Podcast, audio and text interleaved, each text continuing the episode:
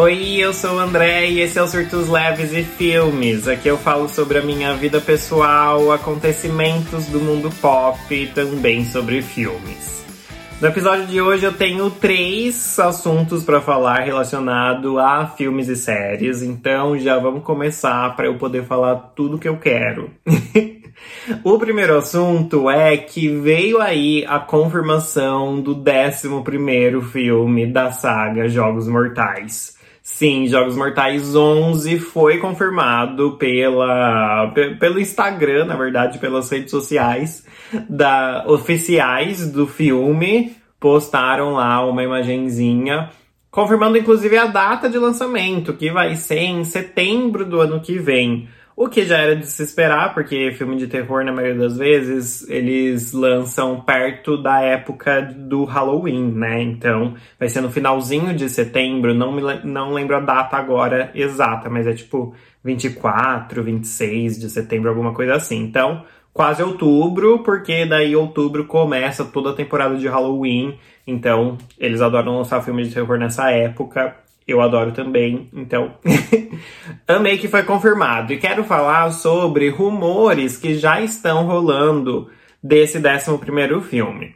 Por quê? Desde que o décimo filme foi lançado, que foi esse ano, ele foi muito aclamado, né? Ele foi aclamadíssimo, ele bateu recorde de maior audiência da, da saga inteira, né? O filme com maior audiência nos cinemas Acho que só do Brasil, não tenho certeza se do mundo, que eu me lembro de ter visto era do Brasil, mas fez muito sucesso pelo mundo inteiro, então foi um grande sucesso. E desde então já começaram a surgir boatos de que mais dois filmes estavam confirmados, o 11 e o 12, né? Os rumores são de que o 11 seria na mesma pegada do 10, contando uma história do passado, não uma continuação dos últimos filmes, né? Mas alguma história no meio, porque para quem não lembra, para quem não sabe, Jogos Mortais 10, que foi esse último que foi lançado esse ano, é uma história que se passa depois do primeiro filme. Ele se passa entre Jogos Mortais 1 e Jogos Mortais 2 apenas. Então ele tá lá no comecinho da história. E os rumores são de que o 11 será nessa pegada também. Vai ser no passado, vai ser entre algum dos filmes que já foram lançados antigamente, né? Não vai ser uma continuação nos dias atuais. Não foi nada confirmado, por enquanto é só rumor, mas eu acho bem provável, porque se eles. Eu vou dar um pouquinho um, um pouco de spoiler de algumas coisinhas de jogos mortais. Então, se você não quer saber, Pula aí uns dois minutos, porque eu vou falar a partir de agora, tá? Se eles falassem uma história nos dias atuais, não ia ter o John, porque o John morreu lá no terceiro filme, né? Então, até o nono filme, tivemos filmes sem ele. No oitavo ele aparece lá, ele apareceu várias vezes, na verdade, não só no oitavo, em vários filmes ele apareceu em flashback, né?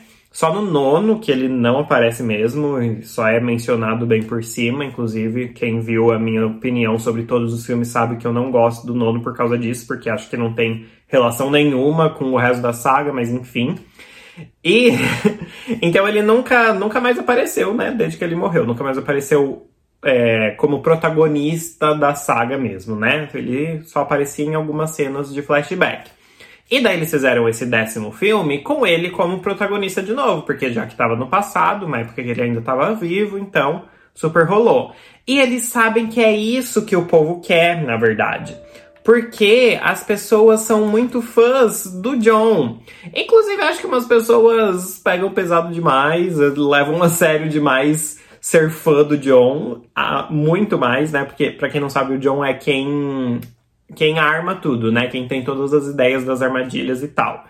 E tem muita gente que passa um panão para ele falando que ele não tem culpa de nada e blá blá blá. Nem vou entrar nesse mérito, até porque já falei um pouco sobre isso nos outros episódios que eu falei de Jogos Mortais. Mas enfim, ele tem uma grande fanbase, as pessoas gostam de ver ele. Eu também vou confessar que eu gosto de filmes em que tem ele. Eu acho legal ter ele como protagonista de novo. Então eu acho sim que tem grandes chances desse 11 filme ser de novo no passado para ter ele como protagonista, pelo menos mais uma vez. E daí o outro rumor que tem sobre o 12 filme é de que não vai ser no passado, daí.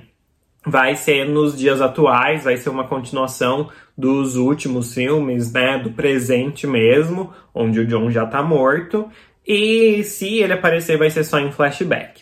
Tudo rumor, tudo boato, então não dá para saber direito, mas é isso que tá rolando por aí. E o que a gente sabe é que o 11 filme já foi confirmado mesmo. Então, se ele for um grande sucesso, com certeza o 12 também vem aí. Para quem está assistindo em vídeo, vai ver que a minha luz apagou, porque eu esqueci de pôr meu notebook carregar e tá tudo conectado a ele. Um minutinho que eu vou pôr aqui. Ai, gente, vida real, né? Eu tento fazer esse episódio, esses, esses episódios, aliás, sem cortes. Então vocês vão ver que vai, vai voltar a luz daqui a pouco, tá? Como se a gente estivesse ao vivo, meninas. É, enfim, é isso. Isso que a gente tem por enquanto, só uma data de lançamento, não sabemos direito nada do que vai vir por aí, se realmente vem um décimo segundo filme ou não. Não sei, às vezes o que acontece também é que eles já têm até contrato, né, para um 12 segundo filme. Só que não foi confirmado ainda, por enquanto só o 11 primeiro, eles vão falar que vai ter um 12 segundo só mais pra frente, mas às vezes depende do sucesso do 11 primeiro também. Deixa eu ligar minha luz de novo que que o meu notebook voltou. Peraí. aí.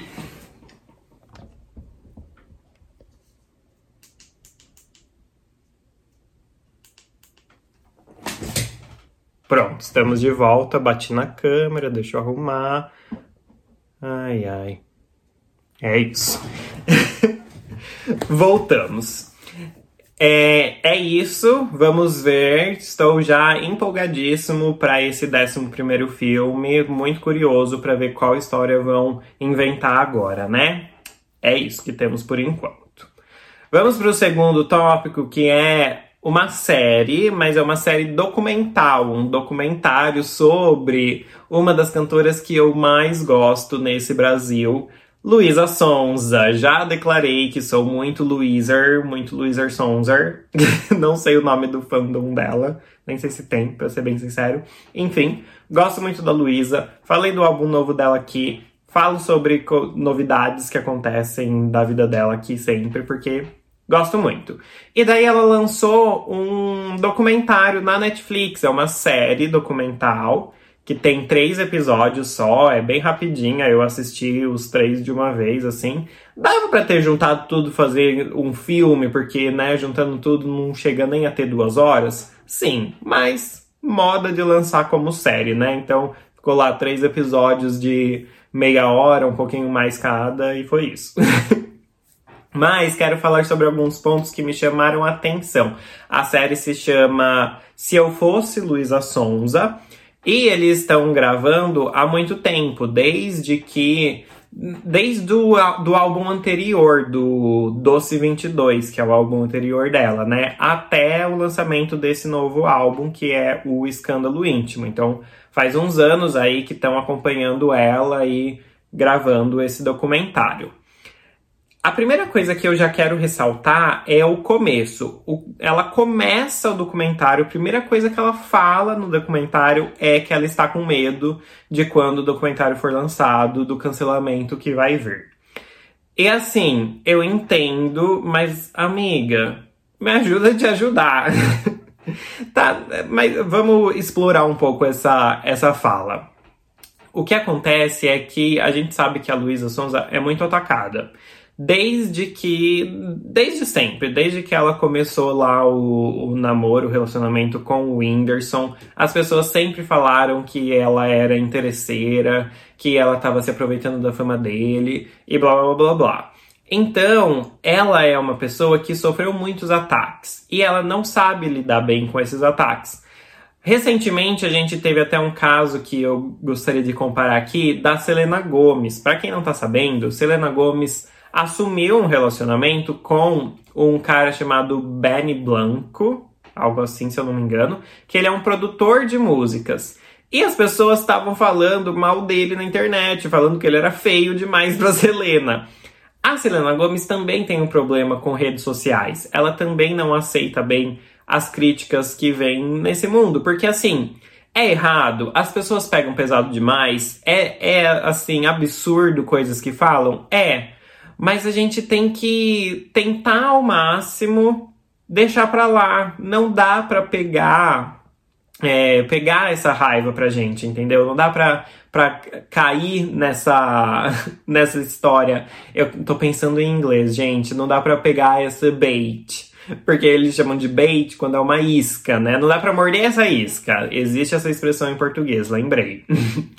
Não dá, entendeu? E a Selena Gomes também, assim como a Luísa Sonza, morde a isca. As pessoas vão lá te xingar, vão lá falar mal, porque elas querem atenção, elas querem que outras pessoas venham e falem, é verdade, é isso mesmo. Ou que às vezes a própria artista vá lá e fale, não é nada disso e briga com você. Isso acontece muito.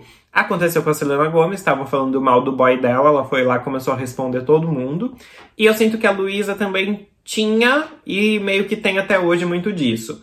Por isso que ela não cuida mais das redes sociais dela. Ela já falou que quem cuida é a produção dela hoje em dia, que ela até fala, posta essa foto com tal, com tal legenda. E eles postam para ela. Ela não vê comentários, ela não vê nada. Ela falou que se for uma coisa interessante ou outra, o, o amigo dela, né, da produção dela que trabalha para ela, manda print para ela do que tá acontecendo, mas só. Ela não tem acesso às redes sociais, ela não acessa.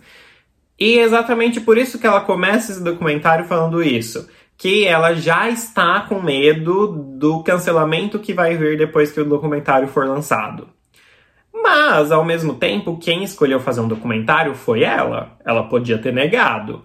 Ela não negou, teve os motivos dela, queria mostrar a história, a verdade, sei lá, contar o lado dela. Entendo, tudo bem, mas eu acho que ela precisa trabalhar mais esse lado dela, sabe? de não se deixar levar, não se deixar abalar tanto pelos comentários que, que fazem na internet. Durante o documentário, falam sobre esses ataques também, falam muito sobre isso. O documentário é muito sobre isso também. E assim, eu tenho certeza que muita gente vai, vai saber, não vai nem assistir, se assistir, vai assistir para falar mal, mas vai saber que o documentário fala bastante sobre isso, vai falar: ah, ela tá se vitimizando, coitadinha dela, a branca rica, blá blá blá. Concordo com essa parte também, entendo que as pessoas, as pessoas pensarem isso, pensarem que ela tá se vitimizando demais ao falar sobre isso. Mas eu também acho importante para as pessoas que pensam, ai, nossa, que exagero verem que não é exagero. Os ataques realmente existem e realmente são ataques pesados. O Whindersson participa do documentário, ele gravou uns depoimentos, o que eu acho muito legal. A gente sabe que eles têm uma boa relação até hoje. A Luísa já falou sobre isso, que eles conversam até hoje, tá tudo bem. E ele participa, ele faz alguns depoimentos lá sobre né, o que aconteceu na vida deles, porque ele é uma parte gigante da vida de, dela, muito importante. Gigante no sentido de muito importante, né? Não necessariamente que durou muito tempo, que nem foi tanto tempo assim, mas que muita coisa aconteceu enquanto eles estavam juntos. Então, achei legal ele participar e dar esses depoimentos. E ele faz parte muito de um momento em que é um dos mais pesados em relação a esses ataques. Por quê? A Luísa era chamada de interesseira, de só tava com ele por interesse, blá blá blá. Quando separaram, anunciaram a, a separação, falaram certeza que ela traiu ele, o Whindersson corno, isso e aquilo. Começaram a falar um monte sobre isso.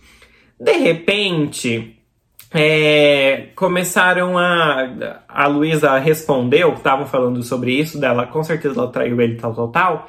Ela deu um, uma de Selena Gomes e foi responder. E falou: gente, não teve traição nenhuma, do que, que você tá falando, blá blá blá. Assim, brava mesmo ela tava, com razão, né? Não aguentava mais ser chamada de, de traíra, né? Ser acusada de traição, sendo que não tinha acontecido.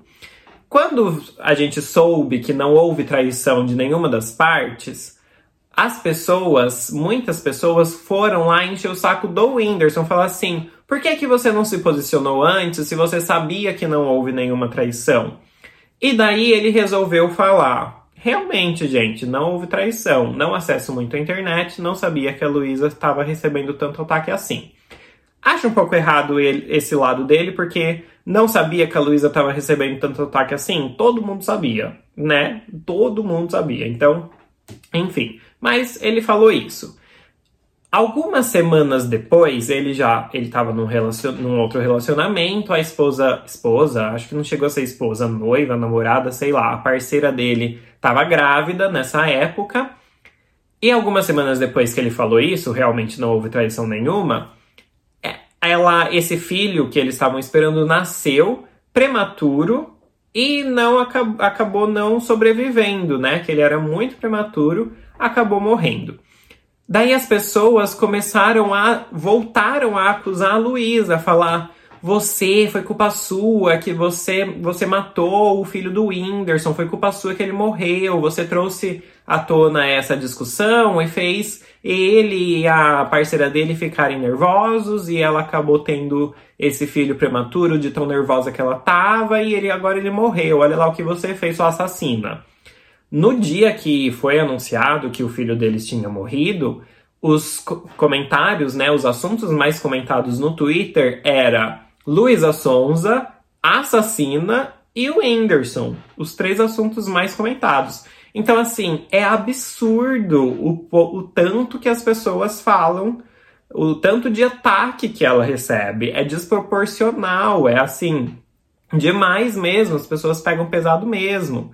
O documentário fala muito sobre isso. Inclusive, depois de todo esse acontecimento, ela começou a receber ameaças por DM no Instagram, né? Nas mensagens diretas do Instagram, com fotos pesadíssimas, assim, de pessoas falando: a gente vai encontrar você, você vai morrer, a gente vai te matar, mandando foto de armas, mandando foto de chão ensanguentado, de. Ela fala no, do, no documentário, mostra essas fotos, mas tem fotos que eles nem mostram, porque ela fala que são, que são muito pesadas para serem mostradas, né?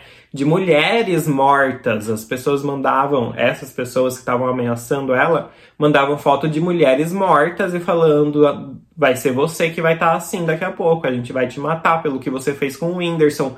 Assim, desproporcional. Ela não tinha feito nada. Ela não tinha traído ele, ela não tinha falado um A sobre mal dele ou alguma coisa assim. Ela só estava se defendendo. Então, assim, o documentário mostra muito isso, que entendo algumas pessoas falarem que ela se vitimiza e blá blá blá, mas olha o nível que os comentários chegaram ela se deixa abalar por qualquer comentáriozinho, dá a entender que sim. Mas com esse nível de comentário, quem não se abalaria, entendeu? Então, assim, se é só um comentáriozinho aqui ou ali, tudo bem. Se ela se abalasse por isso, ela estaria exagerando um pouco. Mas Olha o nível que foi, entendeu? Então achei importante eles falarem sobre isso, porque eu, mesmo sendo fã, já achava absurdo, já achava desproporcional antes, mas sabendo desse lado, desse nível que mandavam até foto, esse tipo de foto para ela por Instagram, por DM no Instagram, é absurdo demais, entendeu? Então achei que o documentário ajudou a mostrar mais isso também. Outros pontos que a gente que aconteceram, que eles falam no documentário, é que daí, por conta de tudo isso, obviamente ela começou a tomar muitos remédios. Ela começou a fazer o uso de remédios de. Ai, gente, agora. Aqui é um remédio famoso lá, eu esqueci agora como, como chama. Eu ia falar o nome dele aqui, mas esqueci. Tem uma cena que ela tá lá pingando na boca dela, o amigo dela sentado do lado pinga três gotinhas na mão e lambe. E daí a moça que tá filmando, produtora, sei lá, fala quantas gotas vocês tomam de Rivotril, é Rivotril. Quantas gotas vocês tomam de Rivotril? O amigo dela falou três. Ela fala depende. então assim, é, tô rindo, mas assim, rindo de tristeza, porque né? Um remédio super forte. Não faço ideia de quanto é o recomendado, porque nem sei. Mas esse amigo dela fala três, porque eu não aguento mais que isso. E para ela depende, vai saber quantas gotas desse remédio ela toma.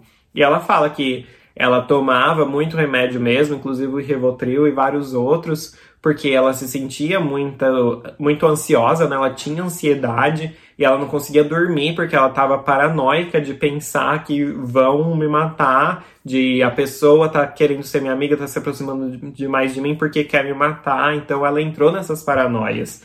E claro que com isso vem muita confusão na cabeça. Então, fiquei com muito dó dela nesse, nesse aspecto. Outro caso importante que ela também comenta é o caso de racismo que aconteceu. Para quem não sabe, em 2018 ela estava fazendo fazendo um show, não era bem um show, ela estava sentada num restaurante cantando. E daí ela conta tudo isso no documentário, que ela estava cantando, sentiu sede, olhou para o lado e pediu uma água para a pessoa que estava do lado dela e voltou a cantar. E passou, ela falou que foi isso que aconteceu. Anos depois, dois anos depois, que isso foi em 2018, em 2020, veio um processo para ela, dessa pessoa contra ela. Por quê? Essa pessoa para quem ela pediu essa água era, era não, né? Ainda é porque ela tá viva. É uma mulher preta. E então ela se, ela foi ofendida nesse caso, porque, né? Como assim, só porque eu sou uma mulher preta, você acha que eu, tô, que eu sou a funcionária do restaurante? E por mais que a Luísa não tenha fe feito nessa intenção de que ela é uma pessoa racista, não, ela não é uma pessoa racista, mas todos estamos sujeitos a atitudes preconceituosas, racistas, homofóbicas e tal. E a Luísa cometeu esse ato racista, aconteceu esse caso. E daí ela foi processada. Em 2022, elas entraram em um acordo e na época em que saiu o acordo, é, veio a notícia né, do acordo que tinha sido que tinha acontecido e tal. Luísa se pronunciou nas redes, falou realmente aconteceu isso e blá blá blá. Pediu, reconheceu, falou realmente foi um ato racista, pediu desculpas, falou que já tinha se acertado com a, a vítima né, do caso, que ela já tinha entrado em um acordo, que ela estava lá fazendo aquele vídeo para explicar toda a situação e admitindo a culpa. Esse caso, desde então, ficou muito voltando à tona nas redes, com as pessoas acusando ela, de novo, de maneira desproporcional. Porque, assim, eu acho que a gente tem que falar sobre esse caso, sim. Aconteceu, ela foi racista naquele momento, ela cometeu um ato racista. Mas eu acho também pesado falar, ai, Luísa Sons, aquela racista.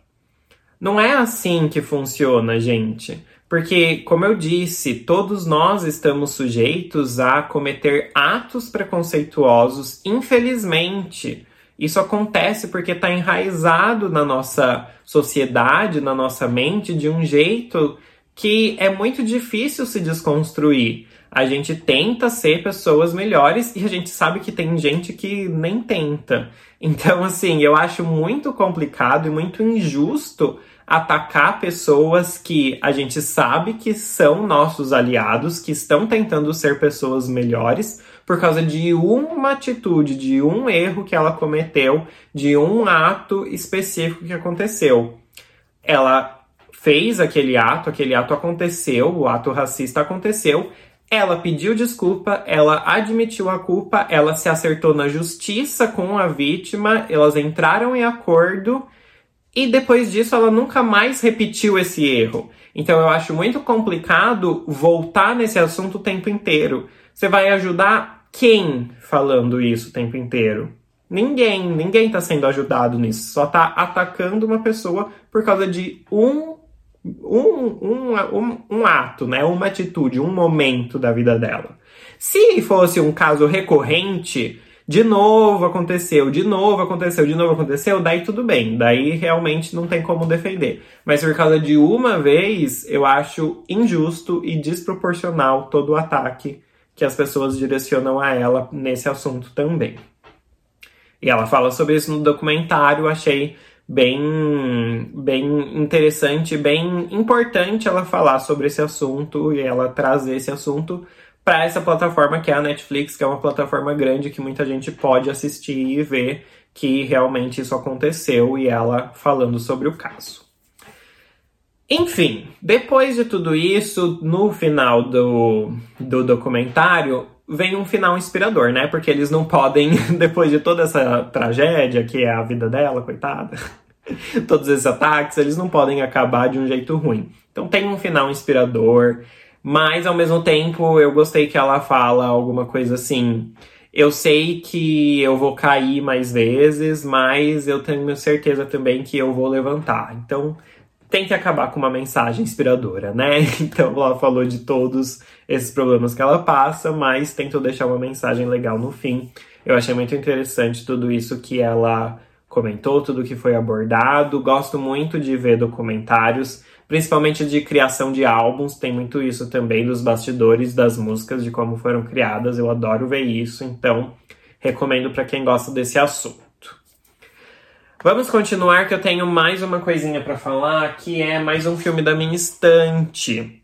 E hoje a gente vai falar do filme do começo ao fim. Esse filme é um pouco polêmico e a gente já vai entrar na história dele, mas antes da gente entrar na história dele mesmo, quero falar que de novo temos a grande coincidência de que uma das cenas desse filme se passa no Natal.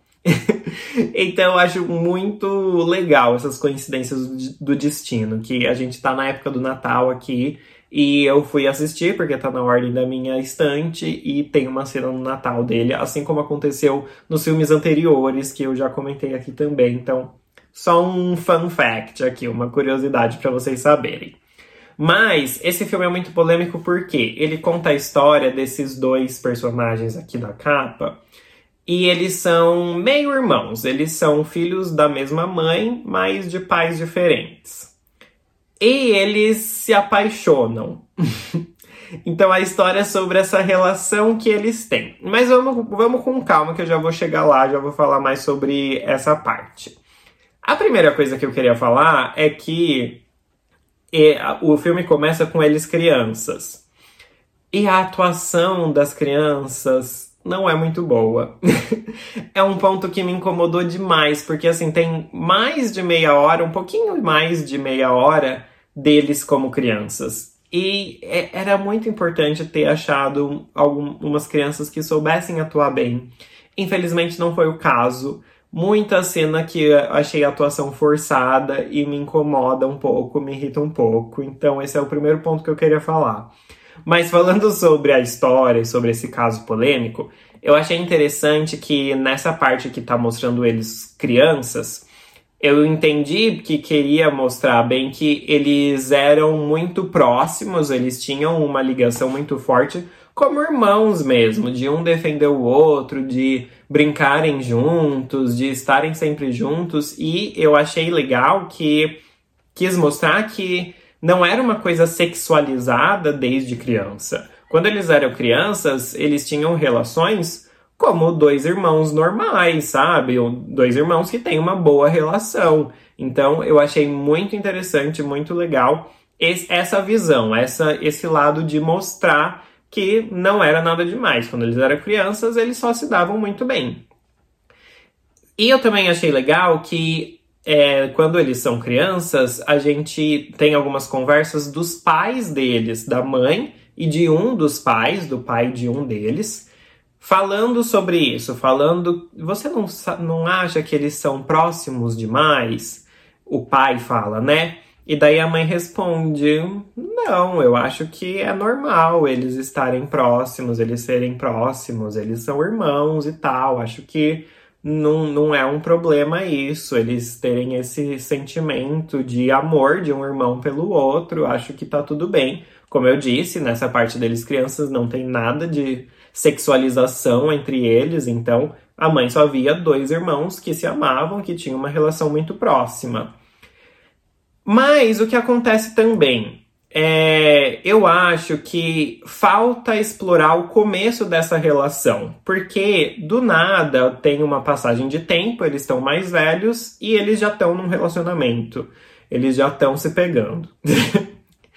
eu acho que falta explorar realmente. Tinha eles crianças, acho que de repente eles um pouco mais velhos, mas não adultos ainda, descobrindo essa parte em que essa relação se transformou em algo a mais do que eles só como irmãos, né? Era um amor maior do que um de família, digamos assim, um jeito desse relacionamento ter se desenvolvido, achei que faltou isso. Porque do nada eles já estão juntos e a gente não sabe direito em que momento que isso aconteceu, que confusão que passou pela cabeça deles, enfim. Eu acho que tinha muita história para ser explorada e não foi. Do nada eles já estão juntos. Acho que faltou isso. Também acho que é, a relação deles é, é sim, esse filme é um pouco antigo também. Não lembro de novo, eu sem saber de quando é, né? Mas é lá dos anos 2000, eu diria assim, 2009, 2008, por aí. Não achei aqui atrás da capa para variar, quando eu quero, nunca acho. Mas enfim. E é era uma época em que a gente tinha uma visão um pouco errada sobre relacionamentos também. Então eu acho que em alguma, alguns momentos eles têm uma relação muito de dependência emocional um do outro. Também muito relacionada a um ciúmes, um ciúmes obsessivo de um jeito assim que é exagerado, sabe? Só que entendo que isso é um retrato da época e na época a gente meio que romantizava esse tipo de relação. Em 2009 eu também achava que era lindo ter ciúmes. Hoje em dia Acho que não tem que ter ciúmes nenhum. Enfim, não vou entrar muito nesse assunto, mas acho que a relação deles pode ser um pouquinho problemática com essa visão, tá? Talvez se esse filme fosse feito hoje em dia precisava ter essa outra visão sobre isso, mas para época eu entendo. Mas acho que são esses os pontos que eu tenho para falar sobre o filme. No geral, eu acho que é um filme muito. É um filme muito poético, digamos assim. Tem muitas cenas em que dá para perceber que ele não é muito óbvio. Tem algumas coisas acontecendo ali que eu tô tentando não dar spoiler, tá? Por isso que eu tô meio que rodeando sem falar diretamente o que acontece. Mas eu acho ele um filme artístico, diria até. Eu acho muito bonito o jeito que é contada a história. Só que eu acho que ele é um pouco mal desenvolvido e eu acho que algumas pessoas vão achar ele um pouco parado, não tem tanta coisa acontecendo ali assim.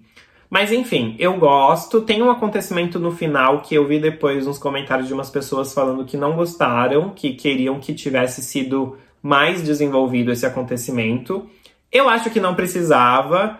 Mas eu vou falar sobre isso daqui a pouquinho porque vai ser um pouco de spoiler, daí eu falo para quem não quiser saber spoiler parar de ouvir. Mas enfim, eu quero falar sobre essa questão deles serem irmãos.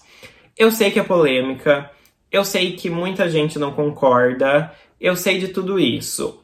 A minha opinião pessoal é que se eles não estão fazendo mal para ninguém, eu não tenho nada a ver com isso eles não estão prejudicando ninguém, eles não estão machucando ninguém, eles não estão fazendo nada de mal para ninguém. Eles sentiram dentro deles que eles tinham esse sentimento e que eles queriam explorar essa relação de um outro jeito e fizeram isso.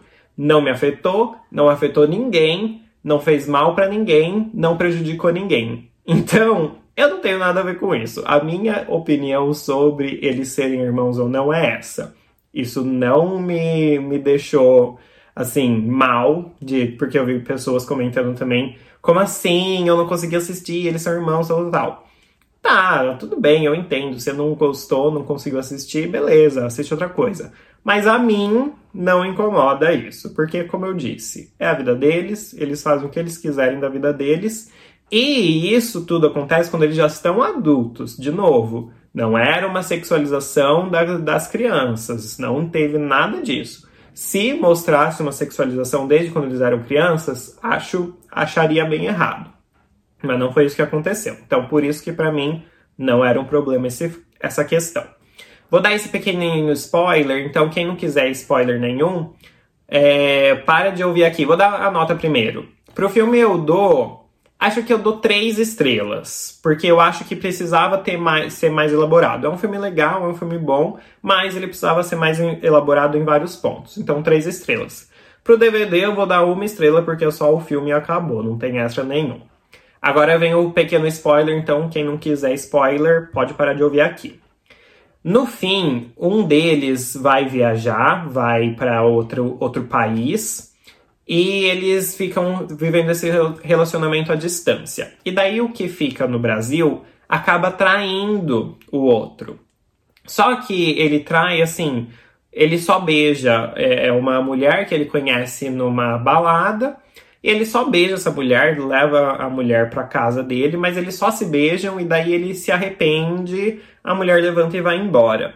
E daí acaba o filme com ele indo até, acho que era a Rússia, que esse que o outro irmão tava, para encontrar o irmão, e eles se abraçam e ficam juntos, felizes para sempre. E daí muita gente falou: "Como assim? Houve traição para quê? Por que não desenvolveu isso e tal?" Eu acho que assim, ele se arrependeu, a gente conseguiu ver que ele se arrependeu. Para que que ele ia trazer isso à tona só para causar alguma coisa no relacionamento? Eu tenho a opinião de que se você traiu o seu respectivo ou respectiva e se arrependeu e não vai fazer isso de novo e não não pretende, né, tá tudo bem, percebeu que foi um erro mesmo, não quero mais isso para minha vida, quero continuar com quem eu tô, você não precisa falar para pessoa. A não ser que isso esteja te corroendo muito, daí você vai lá e fala. Caso contrário, não precisa. Então, eu não, tive, não me incomodei com, ele, com não ter rendido esse assunto. Muito pelo contrário, achei legal que mostrou aquele arrependimento dele, ele realmente se arrependeu. A mulher foi embora, não rolou nada mais do que um beijo e ele foi viajar para encontrar quem ele amava de verdade. Então, isso eu gostei, tá? Mas é isso, essas foram todas as minhas opiniões de hoje. Comentem comigo tudo que eu falei aqui lá nas minhas redes sociais, André Underline Nardini em todas. Falem sobre Jogos Mortais 11, quais são suas expectativas o documentário da Luísa, se vocês já assistiram, se vão assistir, se não vão assistir porque não gostam dela, tudo bem, a gente pode conversar sobre, ou não, só deixa a sua opinião aqui que eu quero saber, tá? e sobre esse filme, do começo ao fim, se vocês já assistiram, se vocês se interessaram ou não, o que, que vocês acham desse assunto polêmico que ele aborda, enfim. Por hoje é isso, espero que vocês tenham gostado e a gente se vê no próximo episódio na próxima semana. Tchau!